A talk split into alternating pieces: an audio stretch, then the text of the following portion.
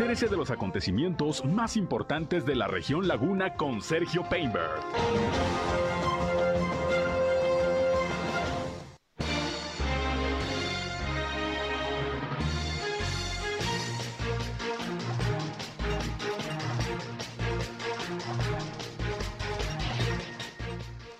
Bienvenidos, ¿qué tal? ¿Cómo están? Muy buenos días, un placer, un gusto, como siempre, saludarles aquí a través de nuestra primera emisión de Región Informa. Son en punto las 8 de la mañana de este martes, martes ya 6 de diciembre del año 2022. Como cada día les saludo a través de la señal del 103.5 de frecuencia modulada Región Radio una estación más del Grupo Región, la Radio Grande de Coahuila. Yo soy Sergio Peinbert, usted ya me conoce y como siempre les invito a que se queden con nosotros, a que nos acompañen a lo largo de la siguiente hora. Tenemos la información más importante, lo más relevante de lo que ha acontecido, sobre todo en la comarca lagunera, en Coahuila y en Durango. Les invito no solamente a que nos escuchen, sino que también participen en este espacio si tienen algún reporte, algún comentario que nos quieran hacer llegar. Pues ya saben, estamos a sus órdenes en la línea telefónica 871-713-8867, 871-713-8867. Llámenos o mándenos mensajes de WhatsApp, con mucho gusto les atendemos. Nos pueden seguir también en redes sociales y medios digitales. Ya saben que estamos ahí en Facebook y en Instagram, en región 103.5 Laguna. También... Eh, Estamos ya transmitiendo en vivo y en directo por Facebook Live. Un saludo a quienes ya nos siguen a través de esta red social. Gracias por sumarse a nuestra transmisión. Y a mí me encuentran en Sergio Peinber Noticias, en Facebook, en Twitter, en YouTube, en Instagram y en sergiopeinber.com, mi portal web de información que les invito a visitar. Ahí están los enlaces para que nos escuchen en nuestras transmisiones de radio. Así que acompáñenos, quédense con nosotros y vámonos como todos los días con un resumen inicial de las noticias más importantes que les iré llevando a lo largo de este espacio. Las principales.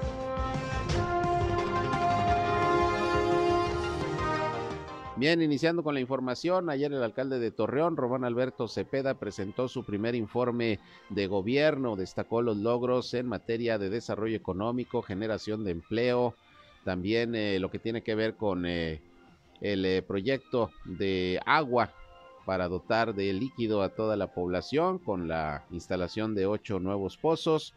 Y bueno, también habló del tema de la seguridad pública, hizo algunos anuncios de proyectos que vienen para el 2023. En unos momentos, los detalles de parte de lo que ayer dijo el alcalde Román Alberto Cepeda. En Durango, la fiscal eh, general del estado, Sonia Yadira de la Garza, dio a conocer que se liberaron siete órdenes de aprehensión en contra de igual número de personas presuntamente responsables pues de esta situación que se ha presentado allá en la capital del estado, los casos de meningitis aséptica por hongo, ya son 21 las personas que han fallecido y bueno, pues eh, se está haciendo la investigación y están por lo pronto buscando a estas personas que están imputadas por el delito de homicidio, por las muertes que han eh, eh, lamentablemente surgido debido al brote de meningitis. Al respecto, el gobernador del estado, Esteban Villegas, estuvo ayer en Gómez Palacio y bueno, dijo que se está dando toda la atención a las pacientes que en estos momentos están en hospitales eh, públicos de la entidad, de la capital del estado principalmente, y dijo que se está monitoreando por lo menos a 1.400 mujeres que tuvieron algún procedimiento ginecobstétrico en estos hospitales, cuatro, por cierto, que están en estos momentos clausurados, hospitales privados allá en la capital del estado. Y el gobernador de Durango, junto con el gobernador de Coahuila, ayer en Gómez Palacio, anunciaron lo que será el próximo festival como La Laguna Ninguna, en donde habrá presentaciones artísticas gratuitas para toda la gente de esta región. El plato fuerte, sin duda, Julián Álvarez, que se va a presentar ahí en el lecho seco del río Nazas. En unos momentos le voy a tener los detalles. El día de ayer se llevó a cabo el encendido navideño en Gómez Palacio. La alcaldesa Leticia Herrera prendió el árbol, el nacimiento y toda la villa que se pone ahí cada año en eh, lo que es el Paseo Independencia. Y esto pues para que vaya sintiéndose cada vez más la Navidad que ya viene allá en Gómez Palacio. En el caso de Torreón, bueno, pues el director de Servicios Públicos Municipales, Fernando Villarreal, dio a conocer que ya están en proceso de adornar algunas vialidades y dijo que sí habrá, sí habrá la presencia de la Navidad ahí en la Plaza Mayor, porque pues los ciudadanos estaban preguntando qué pasó con el árbol monumental, qué pasó con la villa que siempre cada año se estaba por ahí colocando y bueno, pues ya, ya vendrán los adornos navideños también ahí en la Plaza Mayor. En unos momentos escucharemos lo que explicó al respecto el funcionario. Por otra parte, pues eh, los partidos políticos continúan eh, calentando motores para lo que será el próximo proceso electoral en Coahuila, donde se va a renovar la gubernatura del estado y las diputaciones locales. Ayer aquí en este espacio de Región Informa, Lenin Pérez, quien es el dirigente de la Unidad Democrática de Coahuila, dio a conocer que van a ir en alianza con el movimiento ciudadano, incluso ya participaron miembros de la UDC ayer en la Asamblea Nacional del Partido Naranja y bueno, pues así se van conformando estas alianzas y estas coaliciones partidistas con miras a las elecciones del próximo año. De los nueve municipios que están considerados dentro del proyecto Agua Saludable para la Laguna, apenas tres, Torreón, Gómez Palacio y Lerdo, han presentado proyectos para bajar recursos federales con el objetivo de mejorar sus redes de distribución de agua, según informó la Comisión Nacional del Agua. Si los demás municipios no presentan sus proyectos, se van a quedar sin lana, advierte el titular de la CNA. Por otra parte, le comento que el tesorero municipal de Torreón, Oscar Luján, dio a conocer que, bueno, pues eh, sí va a haber cierto impacto con el eh, tema del incremento de los salarios mínimos en la nómina municipal el próximo año. Sin embargo, se espera que este no sea eh, muy fuerte porque de cualquier manera dice, pues no se pagan salarios mínimos en en la presidencia municipal ni en las instalaciones y oficinas del ayuntamiento. Sin embargo, dijo que bueno, pues ya se están preparando precisamente para lo que será también el impacto inflacionario del 2023 con el tema presupuestal. Escucharemos lo que dijo el tesorero en un rato más. El director de Seguridad Pública Municipal aquí en Torreón, César Perales, dio a conocer que ya están listas algunas de las casetas eh, policíacas que se están renovando. Hay que recordar que, bueno, parte del proyecto en materia de seguridad que ha emprendido el eh, ayuntamiento de Torreón es precisamente una mayor proximidad y cercanía de la corporación policíaca con los ciudadanos y esto se dará también a través de casetas, algunas que se van a crear y otras que se están rehabilitando, que ya existían en algunas plazas públicas. Así se está trabajando en materia de seguridad, según informó el titular de la corporación policíaca. Mientras tanto, en el panorama nacional, pues también hay bastante información. Fíjese que el día de ayer los diputados federales tomaron la propuesta inicial para lo que son las vacaciones dignas en México. Ya ve que se quería incrementar el periodo vacacional en el primer año. Bueno, pues al parecer no va a salir como se hizo la propuesta. En un momento le voy a decir cómo cómo quedó este asunto. Mientras tanto, y debido al problema de la meningitis allá en el estado de Durango, la Comisión Federal para la Protección de Riesgos Sanitarios, la COFEPRIS, emitió una alta directiva sanitaria con el objetivo de que en los hospitales, en las clínicas donde se lleven a cabo sobre todo procedimientos ginecostétricos, se cumplan con diversas normas y certificaciones para evitar otro brote como el surgido allá en Durango. Le tengo también información internacional. Y en los deportes, pues ya saben, todo lo que está ocurriendo allá en Qatar 2022 con mi compañero Noé Santoyo, que nos tiene pues eh, la crónica de todo lo que está ocurriendo con el Mundial de Fútbol, para que estén bien informados, bien informadas, como siempre en este espacio. Así que acompáñenos, quédense con nosotros, son las 8 de la mañana, casi con 9 minutos tiempo de irnos hasta el Servicio Meteorológico de la Comisión Nacional del Agua con José Abad Calderón, previsor del tiempo que nos tiene el reporte. El clima. ¿Qué tal, José? ¿Cómo estás? Muy buenos días. Te escuchamos. ¿Cómo andamos hoy?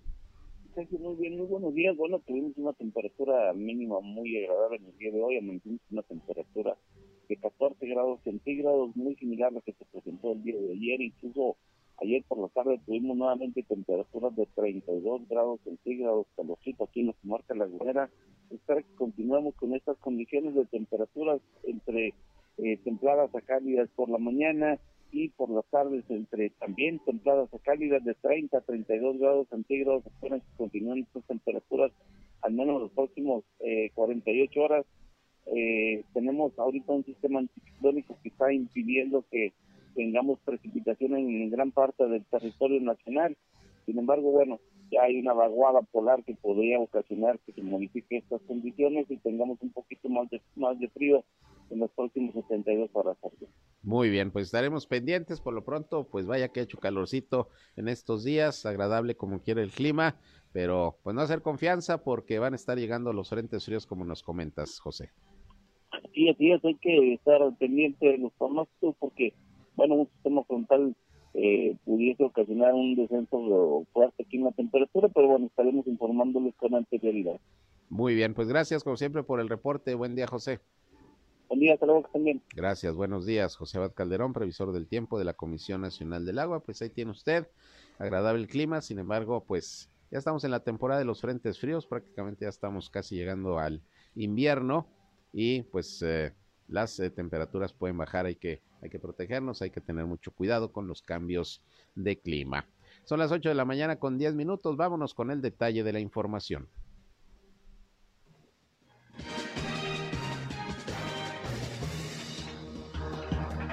Bien, y allá en Durango, pues sigue la atención a las eh, personas que en estos momentos están contagiadas con esta enfermedad de meningitis aséptica por hongo. El último reporte de la Secretaría de Salud duranguense es de 68 casos confirmados, 21 decesos, 20 mujeres y un hombre.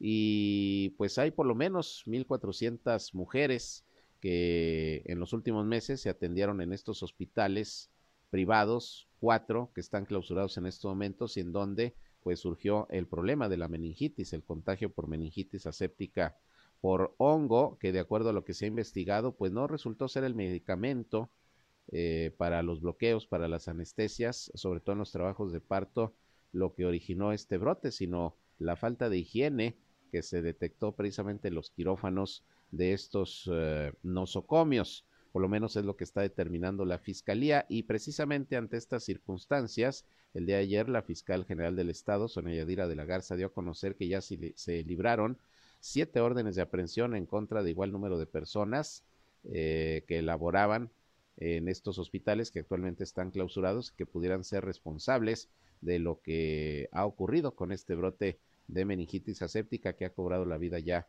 de 21 personas. Vamos a escuchar lo que la fiscal Sonia Yadira de la Garza, fiscal de Durango, comentó el día de ayer. El día 29 de noviembre de 2022 se solicitó y se obtuvo orden de aprehensión en contra de los administradores y dueños de los hospitales privados, en donde se realizaron los diversos procedimientos quirúrgicos de bloqueo y que derivados de estos procedimientos presentaron varios de los pacientes la enfermedad de meningitis la cual fue causada por un hongo que entró a su sistema nervioso derivado de los procedimientos que fueron aplicados en dichos nosocomios. Que era necesario determinar que la causa de la enfermedad, que es la meningitis, era un agente externo que vendría siendo en este caso el hongo. De inmediato se solicitaron las órdenes de aprehensión ante el juez de control. Eh, se catearon 13 domicilios particulares para la búsqueda de, ellos eh, por, al no verse localizados se consideran prófugos de la justicia. Se determinó también procedente publicar los pasquines de búsqueda de estas personas en virtud de que se les imputaron los delitos de homicidio doloso y lesiones agravadas dolosas. Se giró la orden de aprehensión en contra de, de Guillermo Enrique U, de Sandra Iranés M, David Erasmo M, Ilse Janet B, José Miguel M, Dora Manuela D. y Luis Carlos U. De igual manera, con la finalidad de garantizar la reparación del daño de las víctimas, se solicitó en una audiencia de control judicial autorización para el embargo precautorio de 17 bienes inmuebles, incluyendo los cuatro inmuebles en donde se ubican los nosocomios. Algunos de los propietarios interpusieron amparos solicitando al juez de distrito la suspensión para que le fueran devueltos y continuar con eh, el funcionamiento de los mismos, así como poder acceder a ellos de manera libre, situación que le fue negada por el juez de distrito. El juez de distrito manifiesta claramente que sobre el interés particular de ellos está el derecho a la salud de toda la población. Bien, pues ahí tiene usted lo que explicó la fiscal del estado. Están prófugas de la justicia estas siete personas, ya están libradas las órdenes de aprehensión y bueno, pues vamos a dar seguimiento al tema. Y ayer en Gómez Palacio, el gobernador Esteban Villegas tuvo varias actividades, ahorita le informo de todas, pero declaró ante los medios de comunicación que bueno, sigue la atención a las eh, pacientes que en estos momentos están con, con el problema de la meningitis, pero también se están haciendo monitoreos y acciones de prevención, por lo menos en 1.400 mujeres que desde el mes de mayo se atendieron en estos hospitales actualmente clausurados con algún procedimiento ginecobstétrico o trabajo de parto. Vamos a escuchar lo que sobre esto dijo el gobernador Esteban Villegas el día de ayer, también sobre este tema de la meningitis, que es un tema que ha cobrado importancia no solamente a nivel nacional, sino incluso internacional, porque es una enfermedad muy rara, la meningitis provocada por hongo. Hay meningitis viral, hay meningitis bacterial, pero por un hongo es lo que mantiene en jaque a los médicos y a los investigadores porque no había antecedentes de este tipo de enfermedad. Vamos a escuchar al gobernador Villegas. Ayer dimos de alta cinco pacientes, son cinco mujeres que, se les quitaron los síntomas por completo, que se les hizo una punción de, de líquido y que salió ya prácticamente normal este, y que eh, están dadas de alta con tratamiento en su casa y que van a estar monitoreadas cada ocho días con distintos análisis clínicos que nos permita pues ir llevando un seguimiento de las cinco. Tenemos otras cinco pacientes que están más o menos en las mismas condiciones. Estamos esperando ya nada más que se normalicen algunas cosas, revisarles cómo, cómo está eh, el hígado, los riñones, que, que puedan que las podamos dar de alta, pero ya están otras cinco en observación para poder dar de alta. Hoy tenemos 28 pacientes internadas en el, en el 450, 7 en el ISTE, 2 en el IMSS en Durango y una más en el IMSS de aquí. Ya abrimos el, el, hospital para que se concentren. No podemos mover a nadie sin su consentimiento. Estamos buscando los consentimientos de, de los familiares y de ellas este, a, a, las que se quieran ir, concentrarlas de aquella, en, en aquel lugar en el 450 y, y les comparto. Eh, en un análisis que hicimos toda esta semana, ya tomamos la decisión ayer de darle un seguimiento a las 1.400 eh, personas que fueron y que no tienen síntomas y que fueron eh, hospitalizadas o les hicieron esta intervención en estos cuatro hospitales. Las tenemos localizadas prácticamente a todas eh, y vamos a empezar un protocolo y también tenemos que platicar con ellas. O sea, tiene que ser con consentimiento de ellas. Estados Unidos eh, con el caso que ya tuvieron ellos en el 2012, nos está recomendando y que ya llegamos al acuerdo el día de ayer, que empecemos a darles eh, un, un antimicótico tomado vía oral a todas, independientemente de que salga o no en la punción lumbar, positivas o negativas. Si fueran positivas y tienen síntomas, las internamos de manera inmediata. Si, tienen, si no tienen síntomas y no salen positivas, por decirlo de esa forma, les vamos a dar un antimicótico que nos permita empezar a tratar con tiempo esto y les vamos a estar monitoreando cada ocho días. Les voy a, nada más para que tengan una idea, este antimicótico cuesta alrededor de 10 mil pesos la caja y cada paciente necesita 12 cajas para completar el tratamiento de los dos meses que se requieren. Por 1.400 estamos hablando de más de 160 millones de pesos única y exclusivamente para el tema de la prevención, pero vale mucho la pena. Bien, pues ahí lo que comentó el gobernador Esteban Villegas sobre pues cómo se está dando la atención por este caso de meningitis aséptica por hongo, que repito lleva ya eh, cobrada la vida de 21 personas y son hasta el momento 68 los casos confirmados. Estaremos estaremos pendientes y dándole seguimiento a este tema, porque déjeme decirle que también ya la Comisión Federal para la Protección contra Riesgos Sanitarios, la COFEPRIS, emitió ayer una alta directiva sanitaria dirigida a todos los establecimientos de atención médica que realizan actos quirúrgicos u obstétricos para fortalecer o en su caso implementar medidas sanitarias. Entre estas destacan contar con licencia sanitaria y aviso de responsable sanitario, que las unidades quirúrgicas sean de acceso restringido, que tengan un comité para la detección de infecciones nosocomiales y comprobar que el personal de salud cuente con credenciales para el ejercicio de su profesión y esto pues tendría que aplicar en todo el país. La finalidad, destacó la COFEPRIS, es evitar riesgos para los pacientes que atienden estos hospitales por contaminación de áreas, instrumental, dispositivos médicos o medicamentos que se suministren a las personas y que pueden ser derivados de malas prácticas en el manejo de estos o por el suministro de insumos para la salud falsificados, adulterados o de calidad subestándar. Esto luego del brote de meningitis que por contaminación se causó allá en el estado de Durango con los resultados hasta ahora descritos de lo que le hemos informado. Esto lo determina la Comisión Federal para la Protección contra Riesgos Sanitarios, la COFEPRIS, que ha estado pues muy atenta eh, y participando en todo lo que es este problema de salud surgido en Durango. En Durango capital, que hay que hacer la aclaración porque luego eh, surgen inquietudes de la población aquí en la laguna sobre el tema de la meningitis. en Coahuila, por ejemplo, no está registrado ningún caso de meningitis aséptica por hongo, lo ha dicho la Secretaría de Salud, y todos los casos que se han presentado en Durango han sido en la capital del estado, porque el problema fue en cuatro hospitales actualmente clausurados de la capital del estado. Sí ha habido algunas pacientes que se han atendido en Torreón en el Seguro Social, pero son casos provenientes de, Durango. Hay uno, lo decía ayer el gobernador, atendiéndose aquí en Gómez Palacio, pero también es una persona que fue trasladada hasta esta región para su atención médica en el Instituto Mexicano del Seguro Social. Vamos a una pausa y regresamos. Son las 8 de la mañana con 20 minutos. Volvemos con más aquí a Región Informa. Sigan con nosotros. Región Informa. Ya volvemos. Continuamos en Región Informa.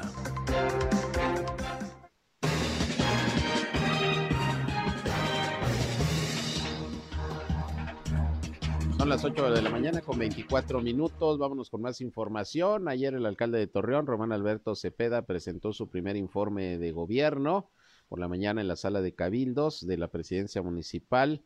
una ceremonia, una sesión solemne donde hizo entrega del documento y emitió un breve mensaje.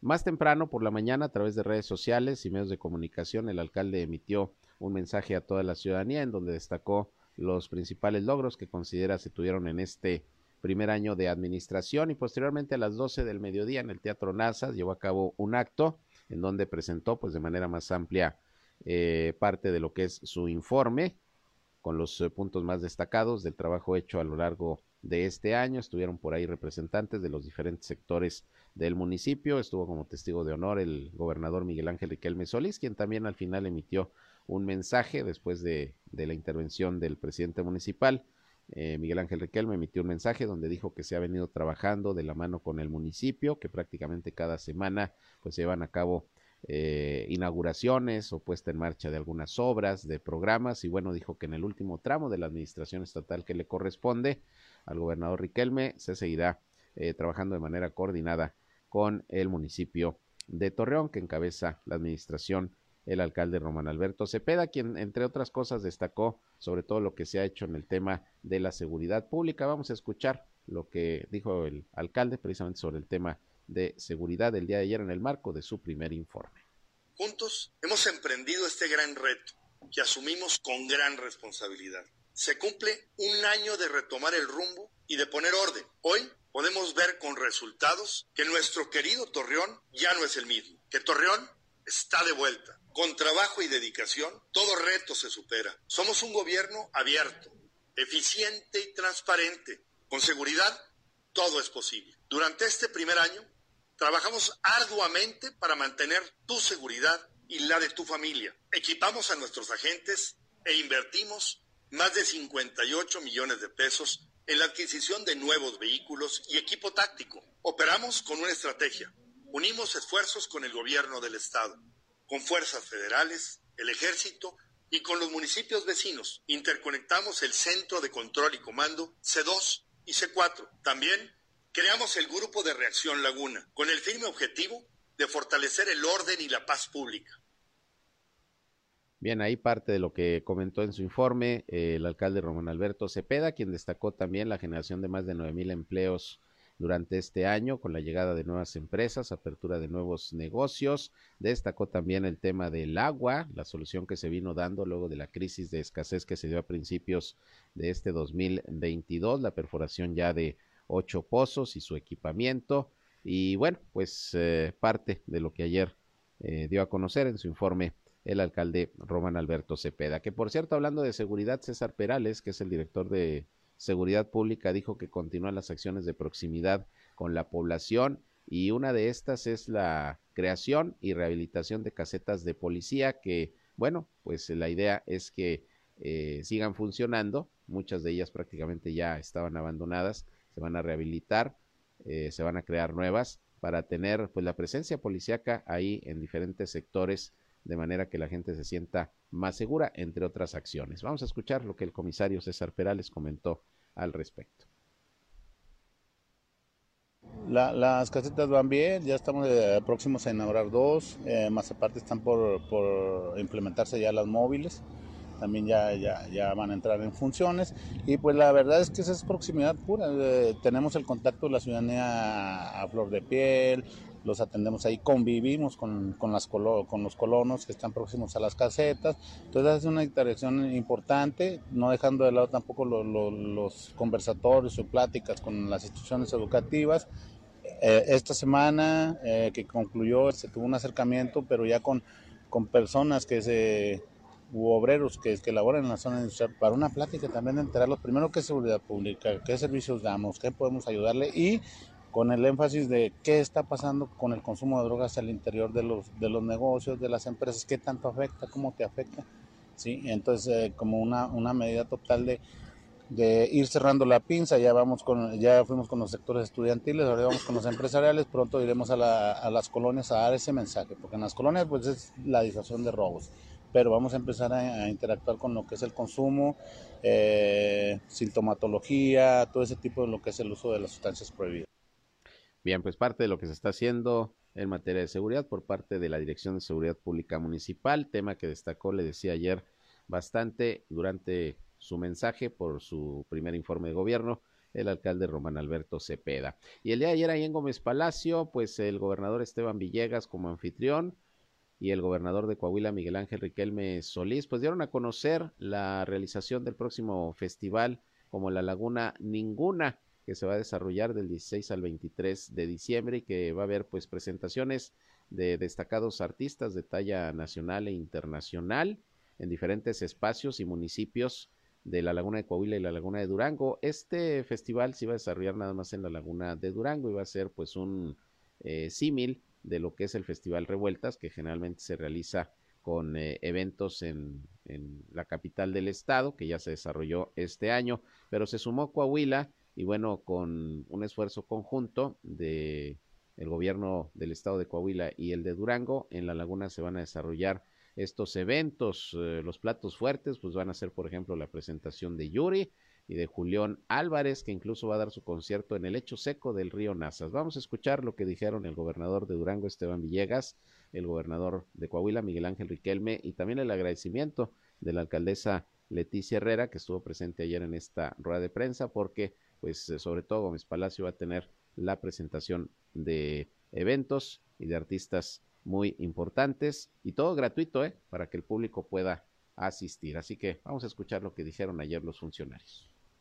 Queríamos hacer un festival en la laguna, fue un compromiso que nosotros hicimos. Había un reclamo, gobernador, tú lo sabes, de la comarca lagunera, porque en Durango se hacía el festival Ricardo Castro o el Revueltas, y que a la parte de la laguna le llegaba nomás pues un pedacito de este festival, pero no con la fuerza de los eventos que había en Durango Capital. Y entonces hicimos este compromiso como la laguna ninguna. Así le pusimos entre los dos estados Vamos a tener varios eventos, va a ser del 16 de diciembre al 23. Va a haber eventos en los dos estados, en Torreón, en la parte de Durango. Nosotros nos vamos a recorrer hasta Tlahualilo y Mapimí con eventos eh, moderados, pero en Lerdo, en Gómez y en Torreón. Así vamos a empezar. Poco nos tardamos en, en, ponernos de acuerdo, en empezar las actividades en conjunto, en trabajar de manera coordinada en muchos ámbitos. Y creo que el tema cultural que, que iniciativa del gobernador de Durango se propone aquí en la región lagunera, que históricamente ha desarrollado una identidad propia en términos culturales, sociales y económicos, pues llega en muy buen momento en muy buena época, donde inicia su gobierno Esteban y demuestra la apertura y el trabajo en conjunto que habremos de hacer en muchos otros ámbitos. No me resta más que agradecer al señor gobernador y reconocer en el señor gobernador Esteban Villegas Villarreal que usted, señor gobernador, tiene palabra y le está cumpliendo cabalmente a Gómez Palacio. Yo quiero decirle que usted sí le tiene amor a Gómez Palacio. Bien, pues ahí lo que comentaron el gobernador Villegas, el gobernador Riquelme y la alcaldesa Leticia Herrera. Y bueno, pues el plato fuerte, les decía, de cierre del festival va a ser la presentación de Julián Álvarez en el hecho seco del río Nazas. Es la decisión que se tomó, que fuera ahí, pues en este punto de encuentro de ambos estados, el río Nazas, y pues todo totalmente gratuito para que los ciudadanos puedan acudir a estos eventos. ¿Quiénes más se van a estar eh, presentando? Además de Yuri, además de, de Julián Álvarez, bueno, va a estar el Mariachi Gamamil, La Firma, Lorenzo de Monteclaro, que por cierto le van a hacer un homenaje a Lorenzo de Monteclaro, y muchos otros artistas, algunos incluso aquí locales. Eh, va a haber presentaciones en Torreón, en San Pedro y en Matamoros, del lado de Coahuila, así como también en Gómez Palacio, en Lerdo, y como ya escucharon, eh, dijo el gobernador Esteban Villegas, también en Mapimí y hasta Tlahualilo va a haber presentaciones en este festival como La Laguna Ninguna que el día de ayer se anunció. Bien, por otra parte, pues los partidos políticos continúan calentando motores para lo que será el proceso electoral 2023 para la renovación de la gubernatura del estado y del Congreso local. Y en este caso, ayer aquí con Región Informa habló eh, Lenin Pérez, él es el eh, dirigente de la UDC, la Unidad Democrática de Coahuila, aquí en la entidad, quien dijo que, bueno, pues ellos van a ir en alianza, prácticamente ya la están confirmando, en alianza con el eh, movimiento ciudadano. Ya ve que los partidos políticos están buscando hacer alianzas para el próximo proceso electoral, el PRI, el PAN, el PRD, ahora la UDC con el movimiento ciudadano, ya se anunció por ahí una alianza eh, del PT con Morena. Y bueno, pues así el panorama político para el próximo año en Coahuila. Vamos a escuchar lo que sobre esto comentó el líder en Coahuila de la UDC, Lenin Pérez. Eh, nos ha invitado el Partido Movimiento Ciudadano su Asamblea Nacional y pues estamos aquí cada día más cerca de la construcción de una alianza de unidad democrática y de movimiento ciudadano en Coahuila para el proceso del 2023 que todo pinta muy bien, Víctor. Primero yo te diría que, Unidad Democrática ha dado una lucha desde el 2012 por la alternancia democrática de nuestro Estado. En ese esfuerzo hemos estado siempre. Eh, no es que estemos cambiando de colores de, de, intención o que no tengamos una definición política, sino que lo hemos hecho en la posibilidad de construir una, una esperanza para Coahuila, de dejar de ser gobernados por el PRI, ya vamos a cumplir casi un siglo y somos de los últimos estados en el país que no han vivido la alternancia.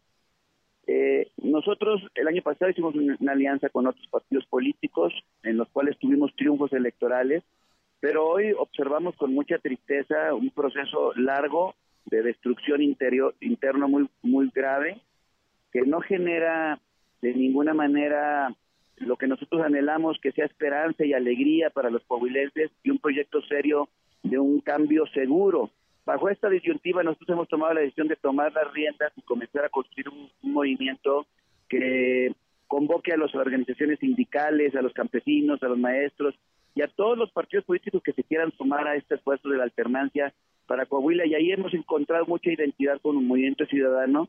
Y, bueno, los dos partidos tenemos valores eh, similares, somos partidos progresistas, socialdemócratas y, tenemos la posibilidad de, construir una, tercera vía muy importante, en lo cual nosotros estamos plenamente convencidos va a ser protagonista en el proceso electoral de 2023. Bien, pues ahí lo que dice Lenin Pérez. Por su parte, Valeria Flores, la dirigente del Partido del Trabajo en Coahuila. Estuvo ayer aquí en Torreón, pues realizando diversas actividades, teniendo encuentros con eh, simpatizantes y militantes del Partido del Trabajo, eh, que por cierto hace algunas semanas se inauguraron las nuevas instalaciones del Comité Municipal de este partido allá por el sector Alianza. Y bueno, pues ella manifiesta que van a buscar hacer trabajo político con miras al próximo proceso electoral, sobre todo para posicionar al Partido del Trabajo, que aunque iría en alianza con Morena, y particularmente pues han anunciado una alianza con uno de los aspirantes a la a la gubernatura, que sería el subsecretario Ricardo Mejía Verdeja. Bueno, pues advierten un proceso en donde dice tienen muchas posibilidades el PT junto con Morena de lograr la alternancia en el estado de Coahuila. Vamos a escuchar lo que dijo Valeria Flores, repito, la dirigente del PT, del Partido del Trabajo en esta entidad. Que tenemos, las circunstancias nos están favoreciendo. El tiempo, hay corrientes que nos favorecen y nosotros esperamos que haya unas elecciones limpias, que sea un proceso electoral limpio, transparente, objetivo y pues yo creo que este, tenemos mucha oportunidad. Sinceramente hay mucha oportunidad y pues probablemente y creo casi asegurarlo que Coahuila va a un nuevo gobierno y a una alternancia verdadera. Bien, pues ahí lo que dijo Valeria Flores del PT. Y bueno, pues así los partidos políticos, repito, calentando motores, preparándose para lo que viene ya el próximo año aquí en la entidad. Por otra parte, el día de ayer la alcaldesa Leticia Herrera en Gómez Palacio pues llevó a cabo el encendido navideño, todos los adornos ahí que tradicionalmente se colocan en la explanada de la presidencia municipal, el árbol, el nacimiento, la villa navideña, ahí en el Paso Independencia. Ayer se llevó a cabo eh, el encendido de todo este alumbrado navideño para disfrute pues de todos los Gómez Palatinos. Y aquí en Torreón bueno pues como que no veíamos nada todavía de Navidad no veíamos adornado ahí en la Plaza Mayor pues todavía nada no se ha visto ni el árbol monumental ni la villa navideña que generalmente por ahí se estaba colocando. Bueno pues ayer Fernando Villarreal que es el director de servicios públicos dijo que que ahí van ahí van ya colocando eh, alumbrado navideño y algunos adornos en algunas vialidades y que también en la Plaza Mayor pues ahí va a estar presente la Navidad. Vamos a escuchar lo que sobre esto comentó Fernando Villarreal. Eh, repito, es el director de Servicios Públicos aquí en Torreón. Principalmente de adornar las, las vialidades. Eh, ya empezamos con la instalación en la Colón. Vamos a instalar también en la Morelos con luces por encima de, las vialidades para que veamos plaza va a haber algunos arbolitos y algunas esferas y algunos adornos también iluminados. Vamos a ver también con el gobierno del estado, ellos tenían uno, se instaló uno en el puerto Noa, pero ya estamos instalando. La verdad es desconozco, era un, era un tema con un proveedor que es, de ellos, no era del municipio ni del ah. estado. Lo que sí pasó es que tuvimos que comprar nueva, nueva iluminación porque no, no encontramos no encontramos nada ni las noches buenas. no, bueno, noches buenas no. Pista hielo no, eso sí no, pero sí estamos ya haciendo la instalación. Esta semana queda. Sin, ¿Sí? problema. Si pasan por la Colón ya pueden ver que estamos instalando. va a haber decoración aquí en, Plaza Mayor, eso no se preocupe. ¿Qué va a ser? Pues va a ser esferas, va a haber un pequeño nacimiento, va a haber algunas... Esta semana terminamos el fin de semana. En parte de mi dirección nos, nos toca apoyar con la instalación. bueno, en servicio público está alumbrado, está mantenimiento urbano, no, pero urbano servicios generales. Bien, pues ahí lo que explica Fernando Villarreal. No va a haber pista de hielo en esta ocasión, pero sí va a haber ahí adornos navideños. Vamos a ver qué es lo que ponen el árbol, la villa navideña, o como él dice, algunas esferas, en fin, pues ya se verá, pero sí va a llegar la Navidad, ya medio tardado el tema de, de, la colocación de adornos, eh, sobre todo aquí en, en, la zona centro y en la Plaza Mayor, pero bueno, ya están trabajando en eso, por lo pronto en el Palacio, pues sí, ayer ya se llevó a cabo el encendido de todo lo de Navidad ahí en la presidencia municipal y en el paseo Independencia. Vamos a otra pausa y regresamos. Son las 8 con 41 minutos. Volvemos con más. En un momento regresamos a Región Informa. 8 de la mañana con 43 minutos y ante la crítica situación que se vive en Durango, en el gobierno del estado, por esta megadeuda heredada por la pasada administración de José Rosa Saizpuro de 25 mil millones de pesos, y pues los problemas que trae el gobernador Esteban Villegas para sortear la situación en estos momentos, bueno, pues están haciendo recortes presupuestales en algunas dependencias y por ejemplo la Secretaría de Turismo de Durango informó que ya redujo la nómina al 50% a través de un recorte de personal y también se descentralizaron los museos Bebeleche, que está ya en, en la ciudad de Durango, y el Museo Acertijo de Gómez Palacio, así como también hubo recorte en el organismo de ferias, espectáculos y paseos turísticos. Debido a la separación de estas áreas, se contará con un presupuesto menor el próximo año para proyectos de promoción eh, turística, según informó, repito, la Secretaría a través de su titular, Elisa Aro. Eh, se tendrá un presupuesto de unos 20 millones de pesos y otros 10 millones de pesos que se esperan recaudar a través de fideicomisos del impuesto sobre hospedaje, pero es un monto menor a lo que se venía aplicando.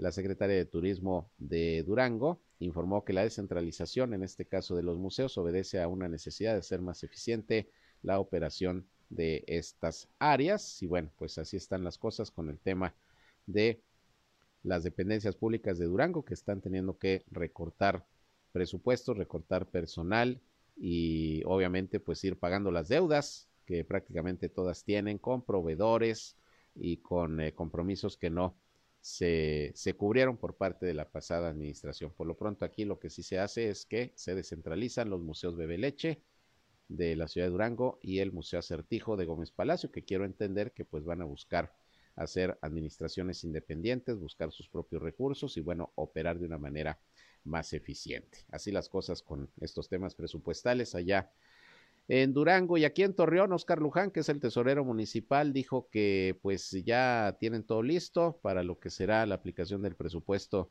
del próximo año y van a ver pues cómo va a impactar el tema de la inflación y también el tema del alza del 20% en el salario mínimo, que bueno, dice que en el ayuntamiento prácticamente nadie llega en el salario mínimo, pero seguramente habrá algún impacto que ya se está visualizando. Eso dijo Oscar Luján, tesorero municipal de Torreón. No, es en base a porcentaje, sí. Me comentaban, me preguntaban hace rato las pláticas que, tenemos con el sindicato, pues estamos bien. Eh, realmente está muy consciente el sindicato de la situación de inflación que impera en el país, que la verdad sería imposible sostener los porcentajes que se, que se tienen para los salarios mínimos del próximo año del 20% que se ven, pero esperamos llevar a unas buenas negociaciones con él. Pues igual del 7 al 8% lo que se manifiesta en la, en la inflación. Es la inflación y lo demás son salarios mínimos. Realmente el municipio no paga salarios mínimos, estamos por arriba del salario mínimo. Están muy conscientes de la situación. ¿eh? Realmente es una muy buena postura de, de, apoyo, de participación con el municipio para seguir salir adelante. Pues ahí están las negociaciones con el sindicato, que obviamente pues cada año pide un incremento salarial y como dice el tesorero, se va a buscar que sea pues nada más el ajuste inflacionario de un 7-8%, porque sí sería muy complicado dar en estos momentos un incremento mayor a lo que a lo que es la inflación más el tema del aumento al salario mínimo, que también de alguna manera pudiera impactar. Bien, vámonos a los deportes. Ya está listo Noé Santoyo con toda la información sobre todo lo que ha acontecido en Qatar 2022 en el Mundial de Fútbol.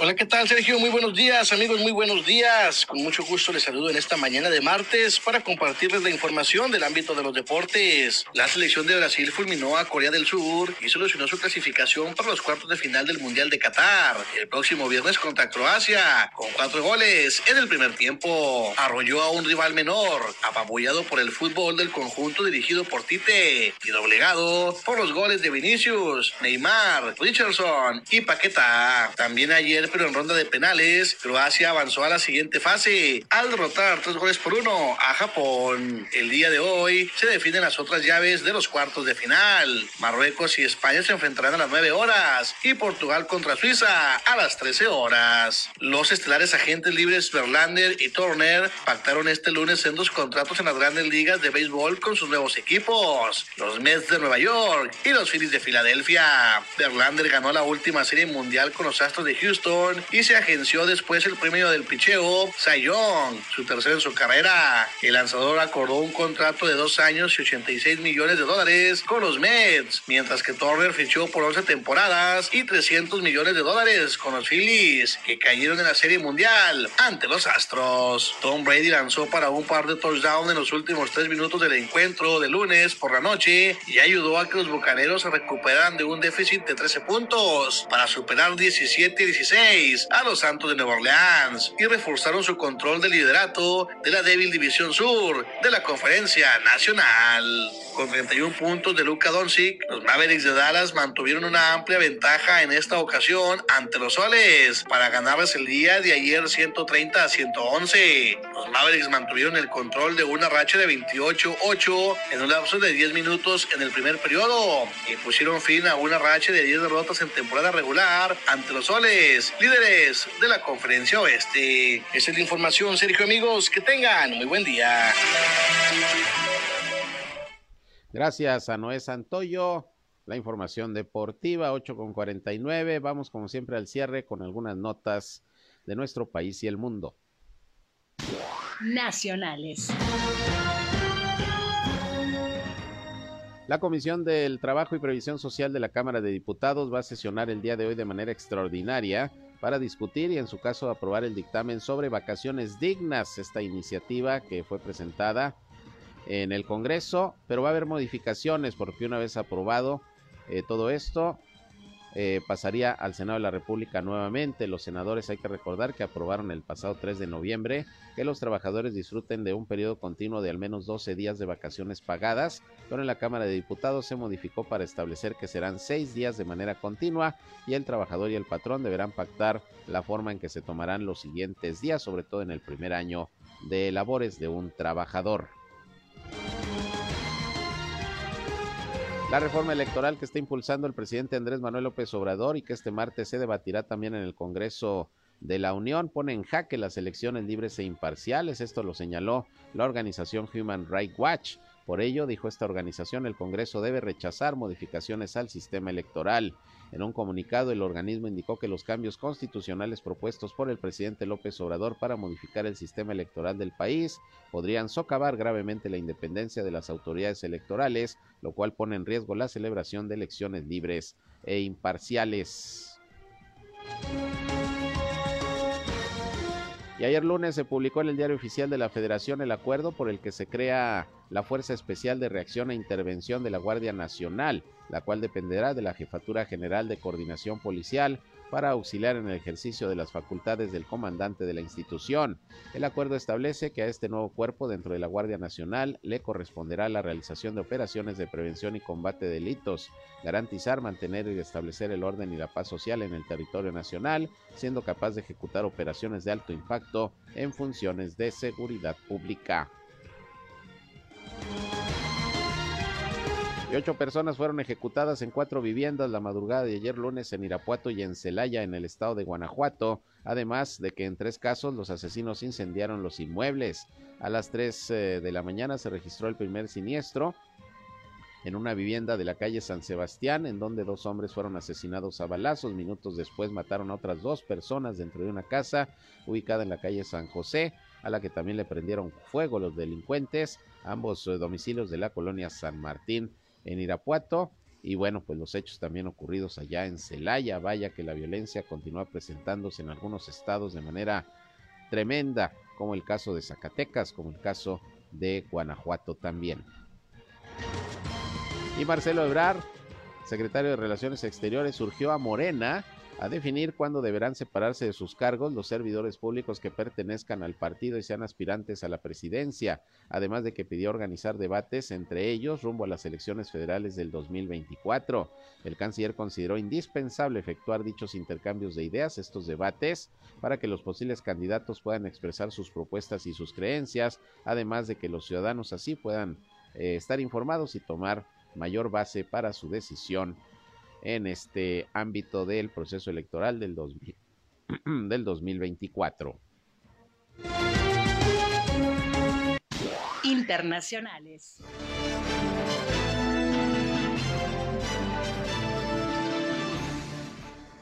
Bien, y el presidente de Argentina, Alberto Fernández, anunció ayer que va a pedir a la justicia que investigue a empresarios, jueces, fiscales y exfuncionarios públicos por presuntamente integrar una red de corrupción. Los hechos que el presidente pide que se investiguen se refieren a un supuesto viaje en avión privado hecho por un grupo de jueces, fiscales, exfuncionarios y exagentes de la Agencia Federal de Inteligencia a la mansión del magnate británico Joe Lewis en el lago escondido, esto en la Patagonia Argentina. La realización de ese viaje fue revelada en octubre pasado por el diario Página 12 de Buenos Aires pero en las últimas horas se difundieron mensajes de Telegram entre quienes habrían participado en este encuentro en Lago Escondido, por lo que pide el presidente argentino una investigación.